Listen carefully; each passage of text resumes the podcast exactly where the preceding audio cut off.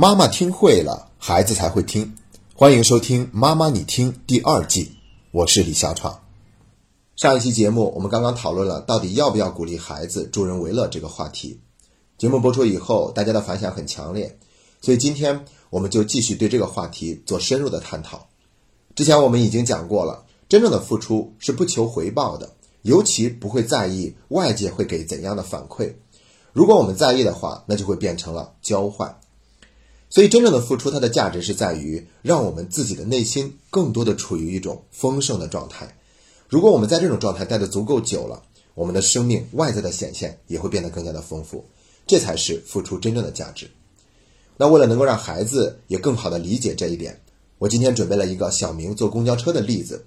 所以本期节目，大家可以邀请孩子们跟我们一起收听。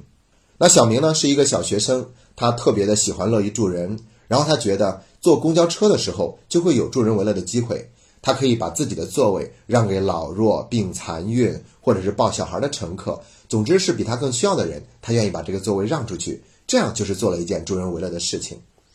所以他决定一定要这么认真的去做好事儿。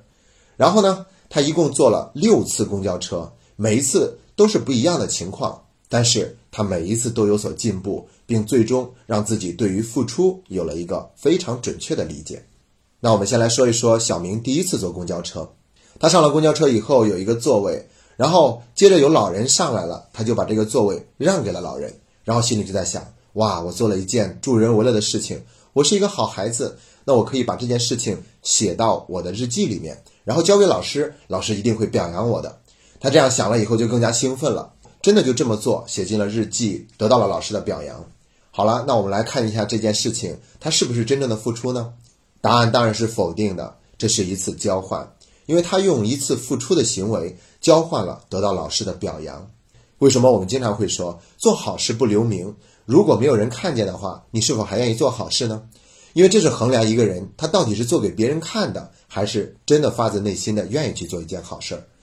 而这次小明坐公交车，他显然是为了得到一个表扬，所以他才这么做的。那如果失去了得到表扬的这个动力的话，小明还会不会愿意做这样的事情呢？答案就是模棱两可的了。所以小明有所觉察以后，他说了：“以后我再做这样的事情，就不再为表扬了，我就是要去做一件好事儿。”所以呢，他开始第二次坐公交车。这次又有一个老人上来，他给老人让了座。然后让完座以后，他坚决地告诉自己：“我这次绝对不会再写到日记里了，因为没有老师的表扬，这也是我愿意做的事情。”但是他等着那个老人给他说一句谢谢。当老人说了一句谢谢以后，他心里面就心满意足了。你看看，我做这件事情是值得的。那我们说这一次他是不是真正的付出呢？坦白讲，这一次也不是，因为他等着一句谢谢。同样，他还是一个交换的行为。实话实说，他只是为了等到一句谢谢，已经比第一次有所进步了。可他终究还是想要得到些什么。我们可以想象一下。如果他真的没有得到一句谢谢的话，还会不会感到心满意足、心甘情愿呢？如果内心会觉得有不舒服的话，那说明我们这个付出的行为还是有外求的成分。当他看到了自己这一点以后，他决定再一次进步。所以呢，第三次坐公交车，他让完座以后，就直接让自己起身跑到了公交车的后面。他第一不会写到日记里求得老师的表扬，第二他也不想听到那个老人会对他说一句谢谢，所以他走开了。这一刻，小明觉得自己做的真的很不错了。于是，他用那种高高在上的眼神看着身边的人，心里面想着：“你看，我是一个多么优秀的孩子呀！我做好事做得多棒！”好了，这一次我们来讨论一下，他是不是真正的付出呢？坦白讲，他还不是。不过这一次，他索取的东西比较隐蔽，因为前两次他都是渴望外界会给他些什么，这一次他已经没有要外界给他什么了。但他还是在要一些东西，要的是什么呢？就是优越感。他用让座的行为交换过来了这种优越感，让自己心里面觉得舒服。所以，他还是一次交换，而不是纯粹的付出。这次事情发生以后啊，可能就会让小明觉得有些冒汗了。真是稍有不慎就会掉进坑里面。本以为做一件付出的事儿是很简单的，没想到这么复杂。可是小明是一个非常善进的孩子，所以他不放弃，他要继续在公交车上让座。那这一次呢，就是第四次了。在公交车上，他遇到了一个同学小刚，两个人都有座位。然后到了下一站的时候，上来了一个老人。当他要让座的时候，他发现小刚也在起身让座。当时他就在想：哎，怎么能有人跟我抢这样的付出的机会呢？一定不能把这个机会给他，我要抢着让老人坐我这里。最后，他就跟小刚之间发生了一些争执，但是最终呢，老人还是坐在了他的位子上，他就感觉特别的心满意足。那我们来评价一下这一次他是不是真正的付出呢？很显然，这一次也不是。这次他交换的是一定要有一个付出的机会，不能给别人，所以他暗含了很多的心理，比如说我要比小刚表现得更好，比如说我只有付出了才是一个好孩子。所以，当他这样去争抢的时候，已经失去了本心。他没有看到，无论是老人坐了小刚让的位子，还是自己的，其实对于老人来说都一样的。所以，在这个过程中，一定要让老人坐在自己这里，就变成了一个自己的需要。所以，他也不是纯粹的付出。说到这里呢，我就想起来，在我暑假的训练营里面，很多孩子的做法，因为我们会有积分制，我们想用这种积分制鼓励孩子们表现得更好。所以呢，有的孩子呢，他们就会格外的注意任何一个助人为乐的机会。比如我们围坐在一张餐桌上吃饭的时候，孩子就会格外的照顾我，因为我是老师嘛。反倒是他们小组的辅导员，他未必会亲自去盛饭盛菜。有的时候呢，就只是关心我，甚至是为了要跟我盛饭，会跟其他的同学发生争执，一定要抢这个机会。当他们抢的时候，就已经不是真的为了照顾一个人做一件好事儿，而是为了。一定要让老师看到自己把这件事情做成了，所以他还是有所求的。那这种行为显然还不是最自然、最纯粹的付出。那这次事情发生以后呢，他觉得真不是一件容易的事情。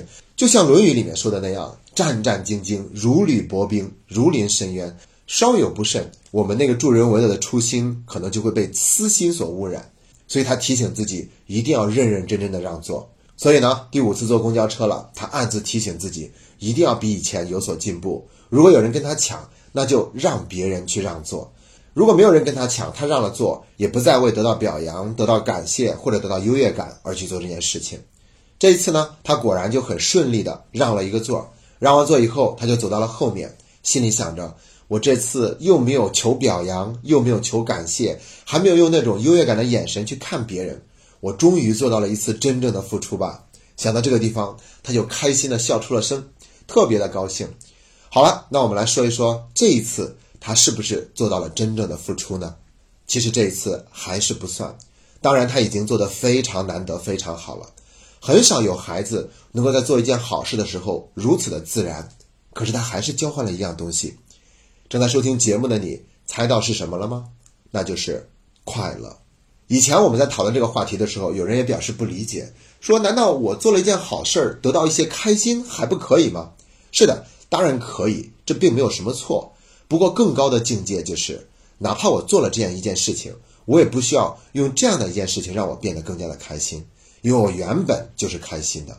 我还是不需要通过做这样一件事情让自己得到些什么，所以内心的那份平静会比因为做了一件好事儿就开心的不得了会更好一些。当然了，其实做到这种状态已经很棒了，但并不是没有进步的空间。所以小明第六次坐公交车，这一次遇到了一个跟之前都不太一样的事情。因为经过某一站的时候，正好是一个公园儿，然后早上很多的老人晨练结束要坐这趟公交车，所以一下子就上来很多的老人要让座，然后前面所有的座位都让给老人了，还有老人没有座位。本来呢，小明这个时候他要主动让座的。没想到，直接有一个老人跑过来对他说：“你赶快把座让给我，我有病，我是老人，你就该让给我。”其实，这个老人他倚老卖老，用这样的一个方式会让人觉得不舒服，好像这个座位就是应该让给他似的。那你说，小明让还是不让呢？首先，我们必须得说明，在这种情况之下，不让并没有什么错。但是，如果我们因为老人表现的不好而不让的话，那就意味着我们放弃了自己的原则和立场。因为我们原本就觉得有更需要我们让座的人，那我们就去让，哪怕这个老人他的态度不好，但他终究是一个老人，是我们需要让座的那一部分人。所以，我们如果受到他态度的影响而不想让座的话，那我们不就违背了自己要助人为乐的初衷吗？所以在这种情况之下，虽然小明会觉得有点不舒服，但是他还是起身让座了。这一次，他终于做到了真正的付出，没有受到外界任何的影响。无论是好的还是坏的，都没有干扰到他自己的内心。就像我们曾经学过的那句话：“不以物喜，不以己悲，不因外物的好坏而让自己或喜或悲。”他是活得如此的坦荡和自然，把自己的座位让了出去。讲到这里，无论是我们大人还是孩子，对于助人为乐，对于付出，都会有了一个更好的认识和理解。然后，我想推荐一部电影给大家。这部电影就是陈凯歌导演的《搜索》，里面的女主人公高圆圆，她年纪轻轻患了绝症，所以在得到这个消息以后，内心沉痛。坐在公交车上，当有老人需要他让座的时候，他并没有让座，于是就遭受到了舆论的谴责，并因此产生了连锁的反应。这个故事会让我们看到，现在社会上的确存在这样的一种情况，就是站在一个道德制高点去谴责别人。其实道德都是用来自我约束的，而不像法律是需要别人来约束我们。如果我们因为道德就去谴责别人，那这种做法本身就是错误的。那综上所述，小明的每一次让公交车都给我们做了一个非常好的示范。我们必须得清楚一点，哪怕他第一次为了得到表扬，或者第二次为了得到感谢，这些看起来是交换，但他也远比连座都不让要好得多。因为我们很难在一开始做助人为乐的事情的时候就做得那么的纯粹，那么的到位，所以我们必须得允许自己还有孩子都有一个足够长的时间去练习、去体验、去感悟，直到有一天我们守住了自己的初心，不会有任何的私心杂念掺杂在其中。那个时候，我们的付出将会变得纯粹，将会变得伟大，变得自然和坦荡，哪怕一件很小的事情。都会给我们生命留下一个非常美好的回忆，也只有这样纯粹的付出，才会真正让我们的内心感受到那份本自具足的状态。活在这种状态之中，无论我们生命中是顺境还是逆境，我们都不会因此而丧失信心或者过分的沮丧。我们会给自己力量，相信总有一天，所有的一切都会过去。我们会让自己的生命变得更加的丰盛。最后，我想用获得过诺贝尔和平奖的特蕾莎女士的一首诗作为今天的结尾：人们不讲道理，思想谬误，自我中心。不管怎样，还是爱他们。如果你友善，人们说你自私自利，别有用心。不管怎样，还是要友善。如果你成功以后，身边尽是假的朋友和真的敌人。不管怎样，还是要成功。你所做的善事，明天就会被遗忘。不管怎样。还是要做善事，诚实与坦率使你容易受到欺骗和伤害。不管怎样，还是要诚实与坦率。人们都会同情弱者，却只追随赢家。不管怎样，还是要为一些弱者奋斗。你耗费数年所建设的，可能毁于一旦。不管怎样，还是要建设。如果你找到了平静和幸福，人们可能会嫉妒你。不管怎样，还是要快乐。人们确实需要帮助，然而如果你帮助他们，却可能遭到攻击。不管怎样，还是要帮助。将你所拥有的最好的东西献给世界，可能永远都不够。不管怎样，还是要将最好的东西付出。说到底，它是你和上帝之间的事儿，这绝不是你和他人之间的事。但愿我们每一个人活在这个世界上，都能够不受外界的影响，坦荡的付出，并因此。而让自己的生命更加的圆融富足。